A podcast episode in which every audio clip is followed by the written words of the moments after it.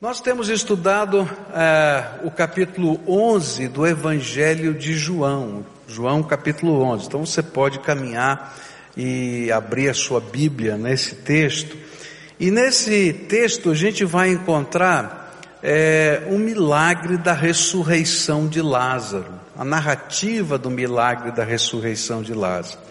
Nós é, estamos olhando para esse texto e trabalhando com ele na, na seguinte eh, visão: é que cada pessoa enxerga a realidade numa perspectiva diferente.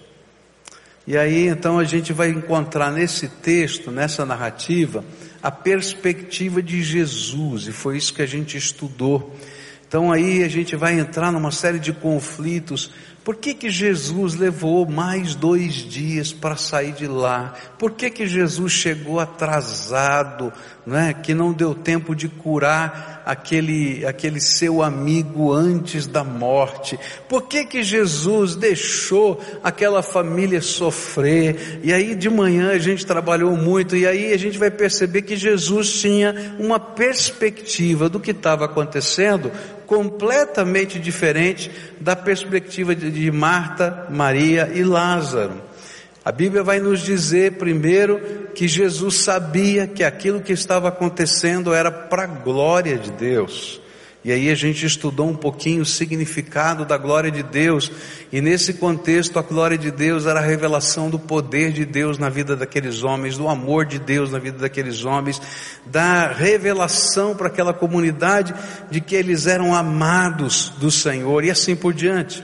Pois estudamos também que a outra perspectiva é que Jesus sabia que aquele fato que estaria acontecendo, mesmo existindo a dor, ela seria uma grande manifestação da glória de Cristo para a salvação da aldeia toda, de muitos judeus e de milhões e milhões de pessoas ao longo da história, inclusive eu e você que estão falando sobre eles hoje aqui.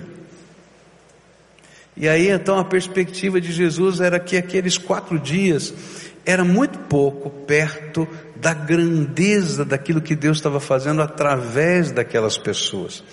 E por fim, a gente viu que na perspectiva de Jesus, Jesus sabia que aquela morte não era uma morte definitiva, que ele ia ressuscitar Lázaro. E então ele vai até agradecer no final dessa história, dizendo: Olha, eu te agradeço, né? Porque eu cheguei atrasado, porque eu vim, que eu só vim agora porque eu sei o que o Senhor vai fazer agora, nesse instante. E aí, na perspectiva de Jesus, a gente vai ter a visão do que Deus tem para a nossa vida. E a lição que a gente estudou hoje de manhã foi simples: é que muitas vezes, caminhando pela vida, a gente não conhece a perspectiva de Deus. E aí a gente vai ter que aprender a caminhar pela fé. E o que é caminhar pela fé? É dizer, eu creio, independente das circunstâncias, que o Senhor me ama. Eu creio, independente das circunstâncias, que o Senhor tem um propósito para a minha vida. Eu creio, independente das circunstâncias, que esse propósito do Senhor é bom. Os teus planos, como diz lá em Jeremias, são planos de paz e prosperidade, são coisas boas. Por isso, pela fé, eu me coloco outra vez nas tuas mãos. E andar pela fé é isso. É mesmo quando a gente não entende, a gente dizer, eu creio que o Senhor é o Deus que me ama, tem um plano na minha vida, para minha vida, está construindo algo que eu não consigo entender, e eu espero um dia, quem sabe, entender, mas se não entender, não faz mal, porque eu conheço o Senhor. E eu quero continuar andando com o Senhor. Nessa noite eu queria continuar olhando para outras perspectivas. Esse texto vai falar agora, em seguida, sobre a perspectiva dos discípulos. Depois vai falar sobre a perspectiva de Marta, depois a perspectiva de Maria e depois a perspectiva da multidão. E a gente vai começar a caminhada aqui e vamos ver até onde o nosso tempo nos permite caminhar. Versículos 7 a 16 do nosso texto dizem, diz assim: Depois disse aos seus discípulos: Vamos voltar para a Judéia. E estes disseram: Mestre, há pouco os judeus tentaram apedrejar-te, e assim mesmo vais voltar para lá? E Jesus respondeu: O dia não tem doze horas. Quem anda de dia não tropeça, pois vê a luz deste mundo. Quando anda de noite, tropeça, pois nele não há luz. Depois de dizer isto, prosseguiu dizendo-lhes: Nosso amigo Lázaro adormeceu, mas vou até lá para acordá-lo. E seus discípulos responderam: Senhor, se ele dorme, vai melhorar. E Jesus tinha falado de sua morte mas os seus discípulos pensaram que ele estava falando simplesmente do sono.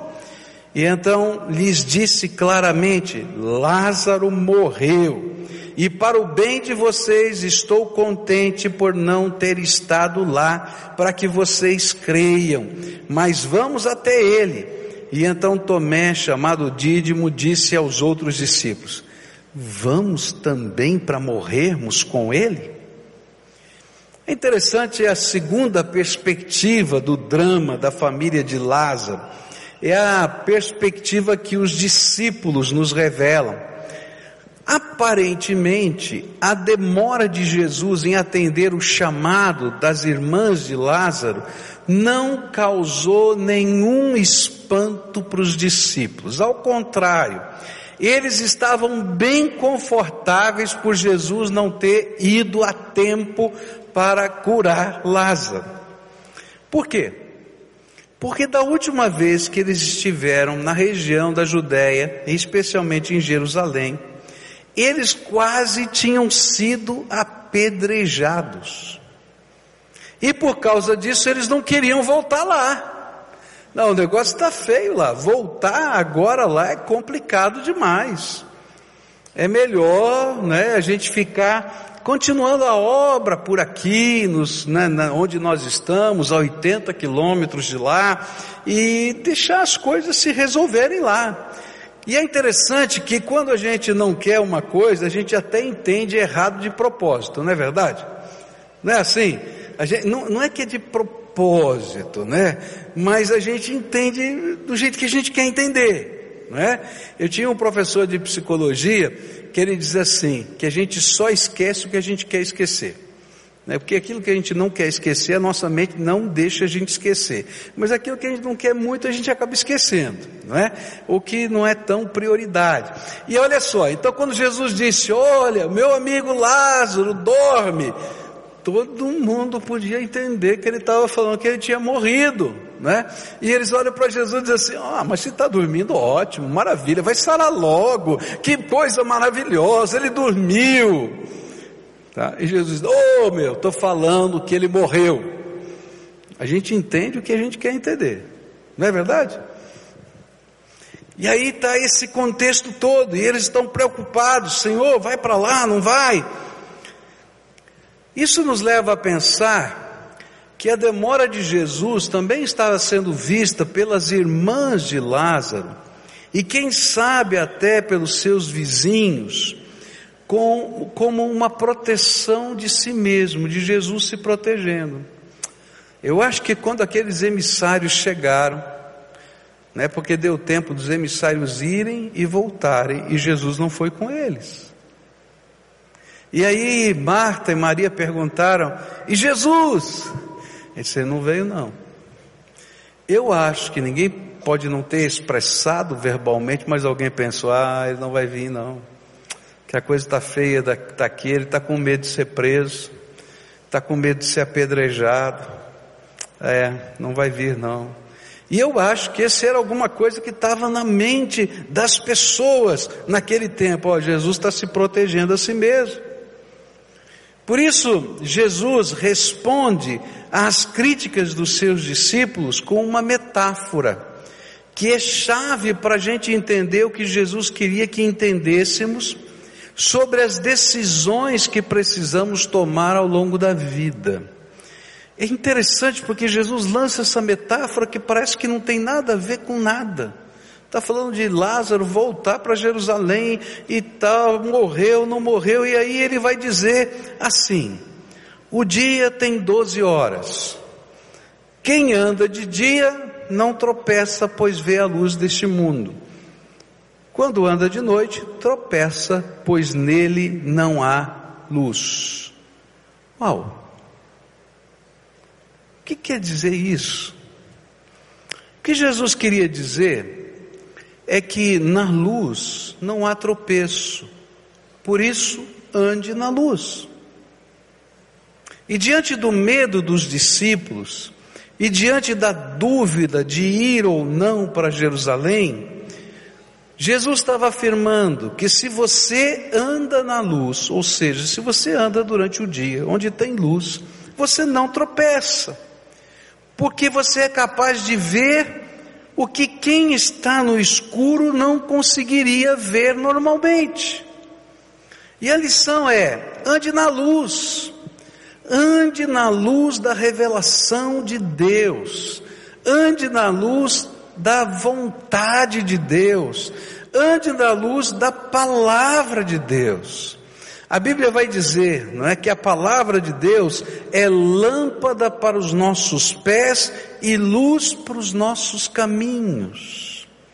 O que quer dizer isso? Jesus não estava simplesmente seguindo o ímpeto do seu coração. Se ele seguisse o ímpeto do seu coração, ele teria ido imediatamente. Jesus não estava seguindo um plano estratégico para a tomada de Jerusalém.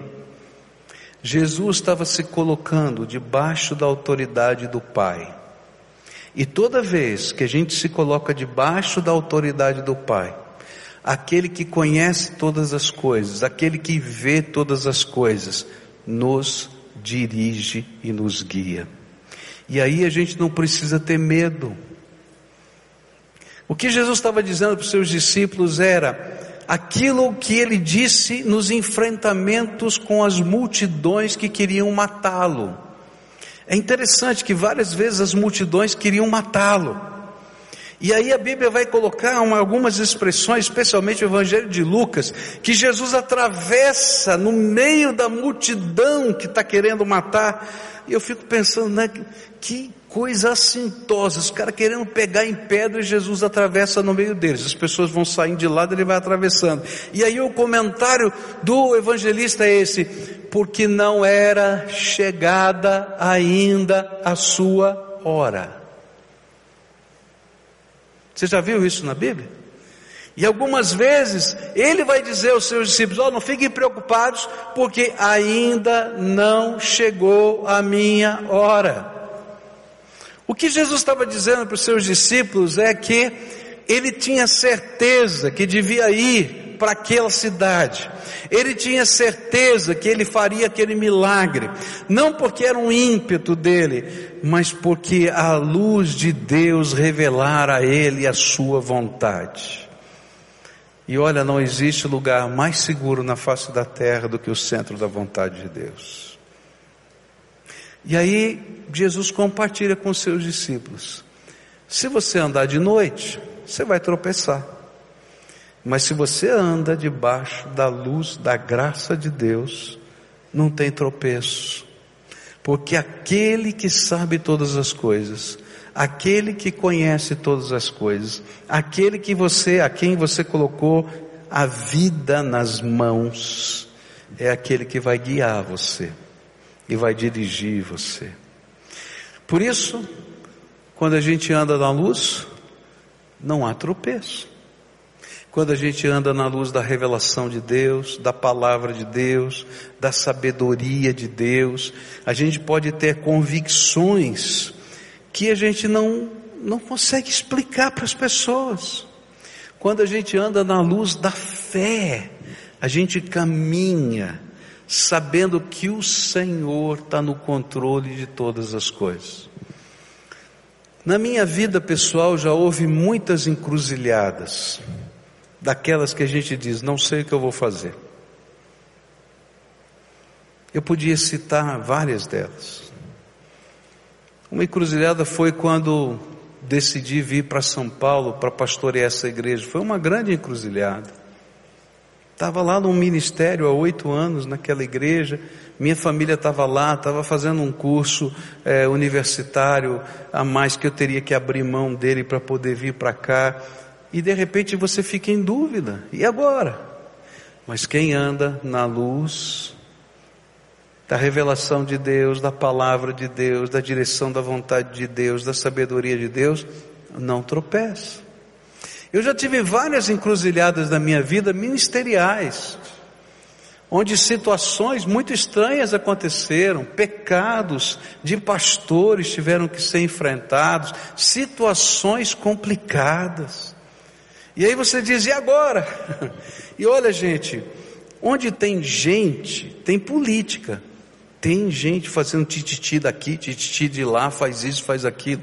Mas querido, quando você dobra o teu joelho e Deus te fala alguma coisa, eu não estou nem aí com o que os outros vão falar. Porque a gente anda na luz, da direção de Deus. Eu já tive várias encruzilhadas na minha vida de negócios. Por isso eu não faço um negócio sem dobrar o meu joelho e perguntar para o meu pai. Ele conhece tudo. E olha, já fui livre de tantas coisas e fui abençoado com tantas coisas. O que Jesus está ensinando é um princípio muito simples. Ande na luz e não tem tropeço. O que significa isso na prática? Submeta a sua vida à vontade de Deus. Busque a revelação, o dizer de Deus na tua alma. Busque conhecer o propósito de Deus para esse instante da sua vida. Recoloque outra vez a sua vida na mão dele. E pode ter certeza que mesmo que estejam jogando pedras em você, como aconteceu com Estevão, Jesus vai aparecer no seu trono de glória para dizer que está com você, porque aquele era o lugar da vontade dele na tua vida. Está entendendo? Jesus vai usar essa figura para dizer que andar na escuridão da noite é tropeço. E é interessante porque quando a gente começa a abandonar a vontade de Deus para seguir a nossa própria vontade, vontade, a gente começa a tropeçar. E a gente tropeça no medo. Aqueles homens estavam morrendo de medo. Voltar para lá eu não consigo nem, nem pensar nisso, por isso eu entendo tudo errado. Mas nós também tropeçamos na nossa autocomiseração. Porque quando começa a dar algum problema, está tudo errado, está difícil, em vez de ter gente ter coragem para enfrentar, porque a gente sabe que Deus tem um plano para a nossa vida, Ele disse que era esse o caminho, a gente começa a ter pena da gente mesmo e chorar a nossa vida. Olha que desgraça, olha o que aconteceu, olha, tudo acontece comigo tem uma urucubaca na minha cabeça, né? Tinha um, uma figura de, de, de, de, revista em quadrinhos, né? Eu nem me lembro o nome dele, mas você deve lembrar. Era uma, um, um, cidadão lá da, da história em quadrinho que onde ele andava tinha uma nuvenzinha escura, assim, soltando raio. Você lembra dele? Quem é? Hã? Não lembra dele? Não é do seu tempo, então. É mais antigo, né? Era um negócio assim. Eh, tem gente que anda na vida assim, parece que tem uma nuvenzinha assim e tal, e está com medo de tudo, e está com medo de que alguém vai olhar o olho gordo, que vai fazer isso, vai fazer aquilo. Gente, quem anda na luz não tem medo de nada, não.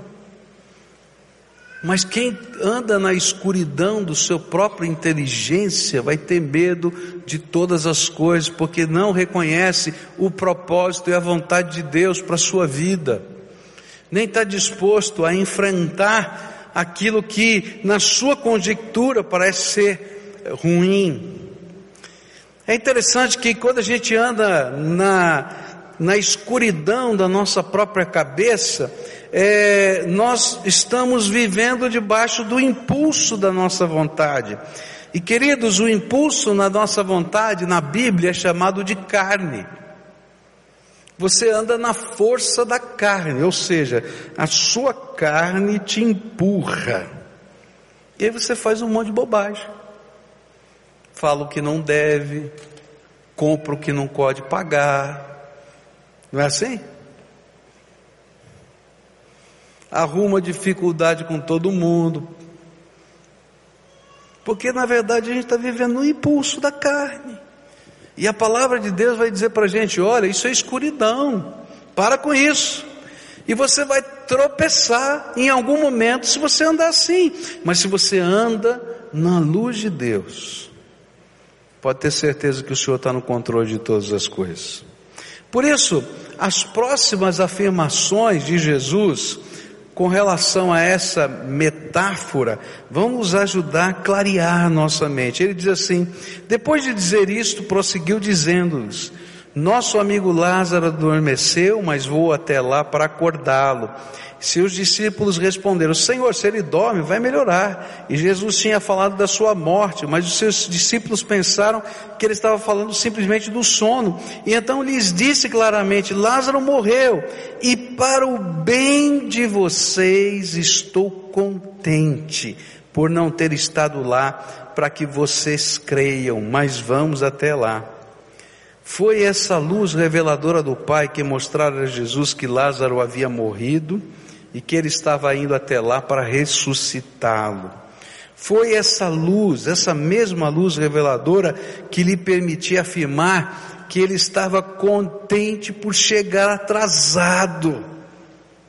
Mas ele sabia o milagre que seria feito. Eu acho que muita gente ainda anda em sofrimento porque anda na escuridão da sua sabedoria, dos seus sentimentos, da sua percepção mas andar com Jesus é aprender a viver debaixo da luz que revela, direciona, ensina a vontade de Deus para nós. É a luz que nos permite andar com os pés firmes no chão, mas com os olhos fixos no céu. Eu acho tremendo isso, porque tem muita gente que vai chamar a gente de doido. Mas eu, quando vejo aquilo que a Bíblia ensina sobre como a gente vive a vida cristã, como a gente busca a vontade de Deus, como a gente enfrenta os problemas, eu vejo gente séria botando o pé no chão. A gente sabe a realidade, a gente sabe o que está acontecendo, a gente sabe todas as coisas. Mas a gente tem uma percepção diferente, porque a gente recebe de Deus algo que outros não estão vendo. Para mim, a figura clara disso é a história de Eliseu. Eliseu está lá na sua casa e os exércitos sírios se reúnem, não é? São mandados pelo rei para matar esse homem. Porque eles reconheciam que ele era um profeta de Deus e Deus revelava os planos que eram discutidos lá no mais alto QG militar de batalha para o profeta, e o profeta contava esses planos para os exércitos de Israel, e quando eles chegavam, os exércitos estavam preparados. Então, se Eliseu é esse espião espiritual, então vamos matar esse homem. E aí eles reúnem um exército para matar um homem, e vão atrás dele. E quando chega aquele exército, o empregado de Eliseu diz: Olha, vamos embora, vamos fugir, tem um exército inteiro para prender o Senhor. E ele diz uma coisa esquisita demais, maluca demais. Ele diz assim: Não fica preocupado, não. Tem mais gente do nosso lado do que contra nós. Eu imagino a cara do coitado do empregado. Você já pode imaginar?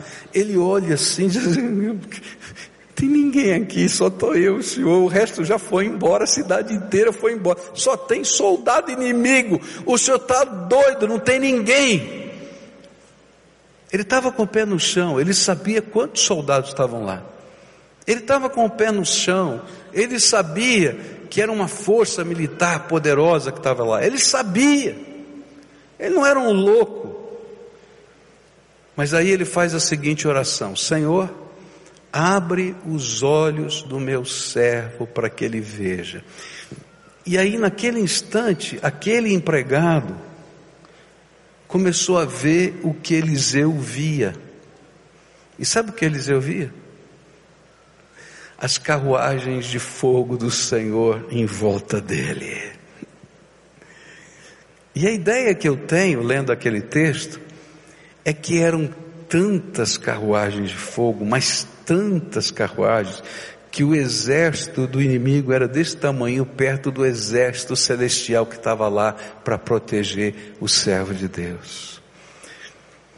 Quando a gente anda na luz, a gente não é um louco desvairado, mas é que Deus revela uma dimensão diferente da vida para a gente. Às vezes a gente vê as carruagens de fogo, outras vezes Deus diz: fica tranquilo, porque eu sou contigo. Outras vezes Ele vai dizer, não é? Olha, seja forte, Outras vezes ele vai dizer: tem bom ânimo, como a gente encontra na Bíblia, porque eu sou contigo. E queridos, quando ele está falando isso, ele está dizendo: olha, tem uma dimensão que ninguém consegue entender, que ninguém consegue explicar, que não dá para ser mensurada pelas pessoas, mas é verdade. E você pode ter certeza, e às vezes o Senhor vai revelar isso para você, você vai, vai poder até ver. Há um velho hino que diz assim na sua letra. Talvez seja esse do sábado que vai ser cantado lá, não sei, né? Vamos ver. Ele diz assim: Quando a noite escura está, tua luz me guiará, basta que me toques, Senhor. Ah, eu quando estou no meio da escuridão das minhas decisões, dos meus problemas, eu quero olhar para Jesus, porque a luz dele ilumina os meus passos. E sabe, quando eu estou morrendo de medo, o melhor que pode acontecer é eu sentir os braços de Jesus à minha volta. Basta que me toques, Senhor. E quando eu olho para a Bíblia, eu vou descobrir que foi a luz, essa luz que ilumina os passos da gente, que levou Paulo para a cidade de Filipos. Você lembra dessa história? Paulo está preparando a sua viagem, não é? E ele tem todo o seu plano estratégico montado, todos os detalhes, para onde ele vai, como é que ele vai fazer. Mas ele está à noite e vem uma revelação de Deus. Um homem vestido como macedônio se apresenta diante dele e diz assim: Passa a Macedônia e ajuda-nos. E aí Paulo diz assim: Nós vamos para Macedônia, porque eu vou deixar todos esses planos, porque a luz de Deus, a vontade de Deus, a maneira de Deus falar comigo está se revelando e eu vou para lá. E quando a gente lê esse texto, parece que tudo é maravilhoso lá na Macedônia, não é? Tá tudo bom, tudo tranquilo. Ele vai num lugar, encontra uma mulher, essa mulher se converte, já está tudo diferente, porque Paulo não pregava para mulheres. Ele esperava encontrar uma sinagoga, ele não achou nenhuma sinagoga, só encontrou um lugar de oração onde tinha mulheres reunidas. Aí aquela mulher diz assim: Vamos começar a igreja na minha casa? Ele diz: Não, eu não prego para mulher, já estou pregando. E ainda vou, vou começar a igreja na sua casa. E ela diz assim: Não, pode se hospedar na minha casa. E eu vou me hospedar na casa dessa mulher. Está tudo errado. E aí ela diz assim: Se você acredita que Jesus é Senhor da minha vida, vem na minha casa. E diz: Olha só, Deus está me colocando numa fria. É, olha só. Mas ele estava lá por quê? Porque o Senhor tinha mostrado para ele. Gente, não para por aí. Ele começa a pregar, uma mulher que estava profetizando lá pelo diabo, ela, ela repreende os demônios, os demônios são expulsos e todo mundo vai dizer, agora vai todo mundo se converter, não, ele vai parar na cadeia. E é açoitado. E ele está lá açoitado de meio da noite e você diz: o que, que ele está fazendo? Cantando louvores. Meu amigo, cantar louvores com chibata nas costas não é fácil, não. Sabe por que ele conseguia cantar louvores? Porque ele sabia que aquele era o lugar que ele tinha que estar na hora certa. Não foi um erro estratégico, foi a vontade de Deus. E aí se converte o carcereiro. E Deus começa um movimento de graça. E sabe o que vai acontecer? Aquela igreja que era a mais improvável, a mais estranha, que nunca estaria no projeto de Paulo, se torna a igreja que vai cuidar dele toda a sua vida. Financeiramente, amorosamente, levantando obreiros, levantando missionários para estar do lado dele, porque aquele era o centro da vontade de Deus. Quando você anda na luz, não tem tropeço ainda que quem esteja ao seu lado dizendo assim, tá louco, é doido, você fez tudo errado. Não. Eu sei o que Deus falou comigo, porque a gente anda nessa vida por fé e não por vista. Sabe qual é a grande diferença do povo de Deus para um clube social, da igreja do Senhor, para uma organização social qualquer, é que nós andamos debaixo da vontade de Deus, debaixo da iluminação do Espírito Santo. Por isso a gente faz muito mais do que qualquer organização humana pode fazer, porque é o poder de Deus que se revela na nossa fraqueza. Anda na luz, porque na luz não há tropeço. E é interessante que esse trechinho termina com Tomé fazendo fofoca.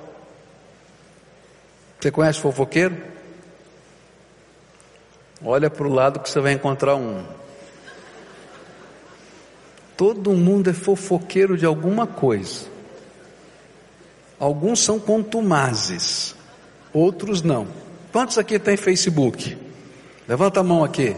De carteirinha, fofoqueiro de carteirinha. Com atestado. Estou brincando aqui. Estou dizendo assim, é uma coisa natural na gente, né? A gente fazer os nossos comentários, né?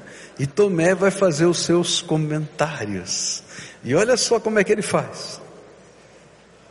E então Tomé, chamado Dídimo, disse: aos outros discípulos: Vamos também para morrer com ele? Esse era o sentimento de Tomé. O cara é louco. Nós vamos lá, vamos morrer. Agora é engraçado que o fofoqueiro vai junto. Eu, até hoje eu não entendi por quê. Né? Vai reclamando, vai falando mal, vai minando, mas vai junto. E Tomé foi junto.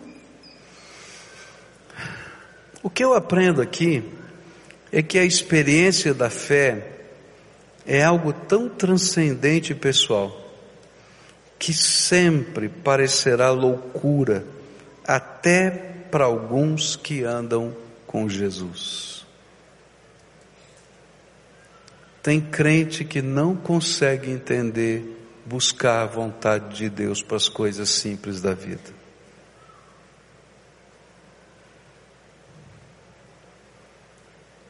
Crente sincero, verdadeiro, mas não consegue entender que as coisas simples da vida fazem parte do contexto da nossa vida colocada debaixo do altar ou no altar do Senhor.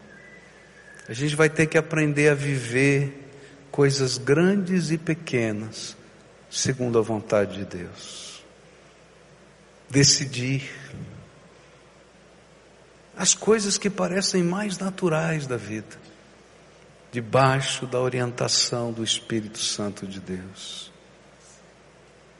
Quando a gente aprende esse jeito de viver, a gente não quer abrir mão mais dele.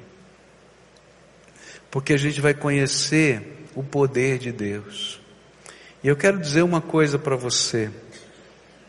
Enquanto você está fazendo a tua vontade, Deus não tem responsabilidade nenhuma com o teu plano.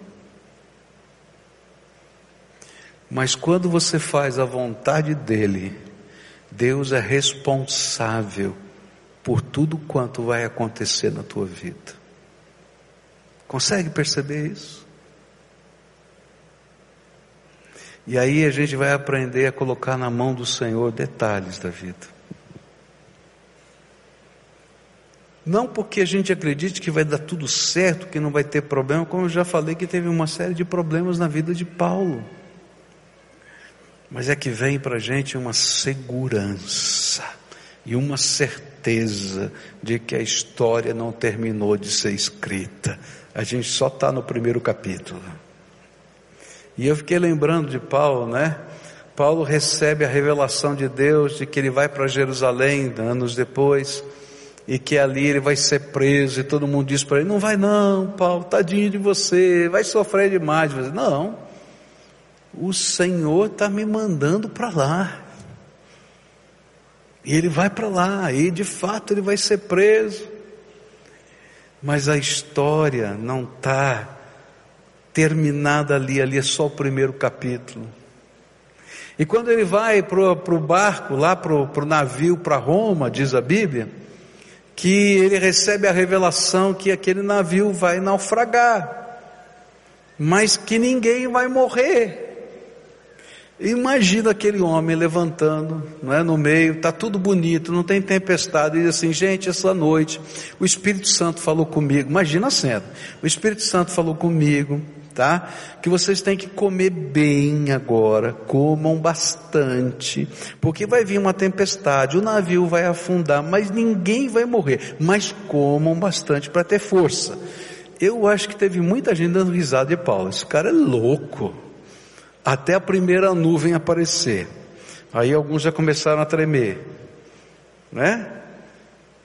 Quando o barco se destroçou, eles só pensavam assim: ninguém vai morrer, ninguém vai morrer, ninguém vai morrer. É. E quando ele chega na praia que diz assim: ninguém morreu, vem uma serpente venenosa e morde Paulo. E agora diz: puxa vida, vai morrer um. E fica todo mundo olhando. E o homem não morre nem com a picada da serpente. Você está entendendo? Anda na luz. Coloca a tua vida debaixo da vontade de Deus. Segue aquilo que a palavra de Deus ensina para você. Anda por fé. E você vai ver a graça de Deus nos dias bons e nos dias maus sobre a tua vida. E quando alguém olhar para você, ó, foge, tenha medo, se desespere, você vai dizer como Eliseu: tem muito mais a meu favor do que contra. Eles vão dizer: como? O Senhor é por mim, e se Deus é por nós? Nessa noite eu queria orar com você. A gente viu a perspectiva aqui de Jesus olhando com os discípulos. E o grande ensino dessa perspectiva é: ande na luz. Agora, para andar na luz, tem uma coisa tremenda que você vai ter que aprender. Chama-se entrega. Ninguém vai conseguir andar na luz se não colocar a sua vida nas mãos do Senhor. Ninguém vai conseguir andar na luz se não entregar o controle na mão do Senhor. É difícil porque às vezes a gente fala isso e as pessoas é, entendem, não, tudo bem, estou entregando tudo, mas não, querido, é o controle. Se você é solteiro, quantos são solteiros aqui? Levanta a mão. Bem alto, quero ver. Olha, o controle é com quem você vai casar, é Deus que vai falar. Você está entendendo?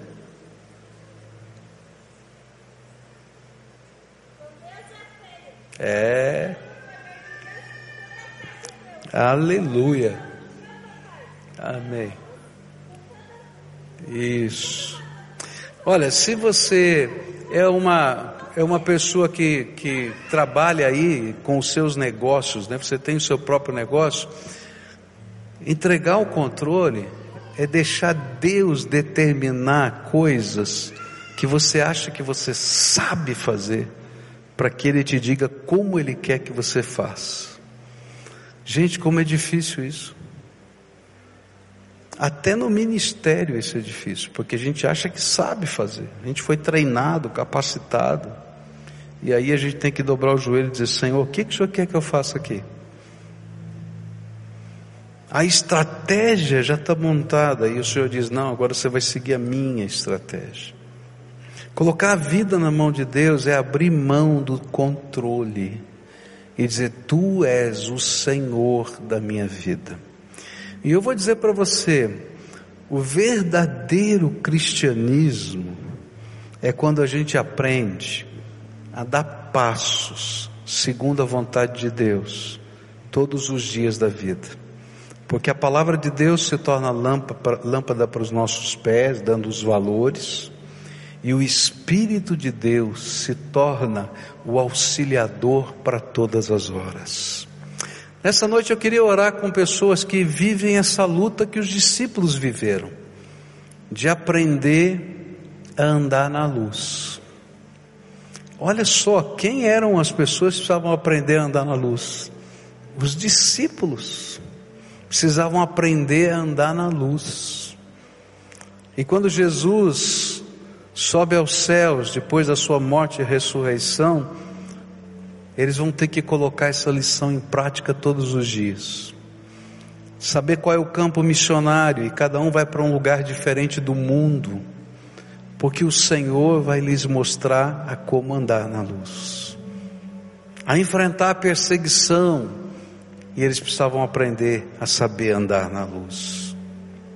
Nessa noite, se você hoje o Espírito Santo está falando com você, está tocando o seu coração, eu queria convidar você a fazer uma das mais difíceis entregas, a entrega da sua vontade, a entrega do controle, a entrega do seu eu. Jesus disse, né, se alguém quiser vir após mim, negue-se a si mesmo, tome a sua cruz e siga-me. E queridos, muitos foram embora, porque quando chegava a hora de entregar o seu eu, a sua vontade, o discernimento, o projeto na mão do Senhor para que ele fizesse a sua vontade, eles não conseguiam abrir mão de si mesmos. Então, se hoje o Espírito Santo está falando com você, eu queria convidá-lo a dar um passo de fé. E o primeiro teste nesse passo de fé vai acontecer agora. Porque eu vou convidar você para sair do seu lugar, vir aqui à frente e você nós vamos orar com você. E esse é um momento de entrega. Eu quero andar na luz. Eu quero seguir a tua vontade. Eu vou abrir mão de mim mesmo para que o Senhor me ensine. Eu não sei como é que vai ser, mas eu quero aprender. E a primeira grande tentação que você vai sofrer vai dizer assim: tudo bem, pastor, eu vou fazer, mas eu vou fazer quietinho no meu canto. Ou seja, eu vou fazer do meu jeito. Eu quero dizer que do teu jeito não funcionou e não vai continuar funcionando, você não vai fazer nada, porque você não entregou a tua vontade. Então, se hoje o Espírito Santo está falando com você, vem para cá. É, hoje é dia de entrega, entrega da vontade, entrega da, da vida, entrega dos sonhos, entrega dos projetos. Entrega, entrega. Dizer, Senhor, tu és o dono, está aqui entrega dos medos. Quem anda na luz não tropeça. Quem anda, querida, estou agora terminando, tá? Quem anda na luz não tropeça, tá? Então vem para cá. Se Jesus está falando com você, chega junto aqui, chega junto, tá? Nós vamos orar juntos aqui primeira oração é uma oração de confissão. Quando a gente trabalha essas coisas, tem algumas partes que são importantes na vida. A primeira é a confissão. Conta a tua história para o Senhor. Como você tem lutado e relutado para chegar aqui nessa entrega. Isso se chama confissão. Como é que esses embates têm se travado dentro de você? Alguns de nós temos alguns pensamentos que se repetem muitas vezes na nossa vida e eles são instrumentos que, que nos aprisionam. A Bíblia chama de fortalezas do entendimento. E numa conversão, uma das coisas que precisa acontecer é que essas fortalezas do entendimento sejam agora cativadas, levadas cativas à presença do Pai pelo Espírito Santo. E sabe como é que isso acontece? É quando a gente confessa. Existe na minha mente algumas coisas que sempre voltam. Eu até quero andar com o Senhor, mas eu tenho medo disso, tenho medo daquilo. Eu não concordo com isso, eu tenho dúvida da tua existência. Eu não sei se o Senhor ouve a oração. Eu não sei o que é que passa na tua mente, tá? Você conhece, tá? Ou eu, eu não gosto de crente, tenho raiva, tenho raiva de igreja. É verdade, eu não estou brincando não, é sério tá? São fortalezas no nosso entendimento que atrapalham a nossa jornada espiritual. Então agora você vai curvar a tua fronte e vai falar com Deus: Senhor, tem algumas fortalezas na minha mente que vira e mexe voltam para mim, voltam para mim. E eu fico lutando com elas.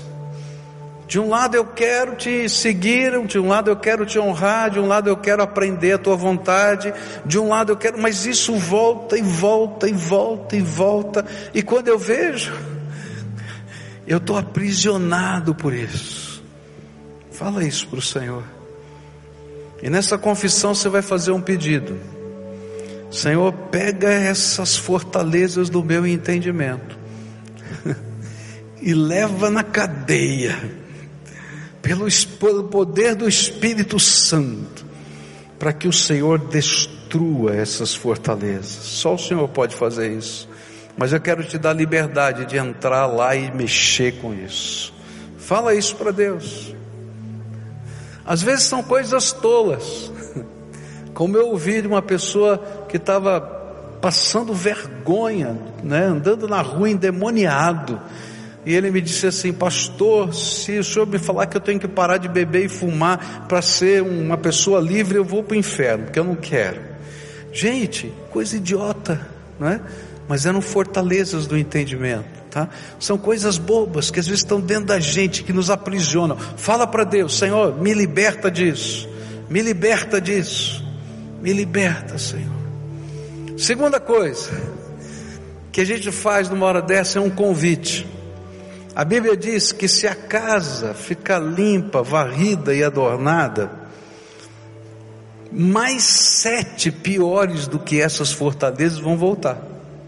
É isso que está na Bíblia. Então o que, que a gente faz?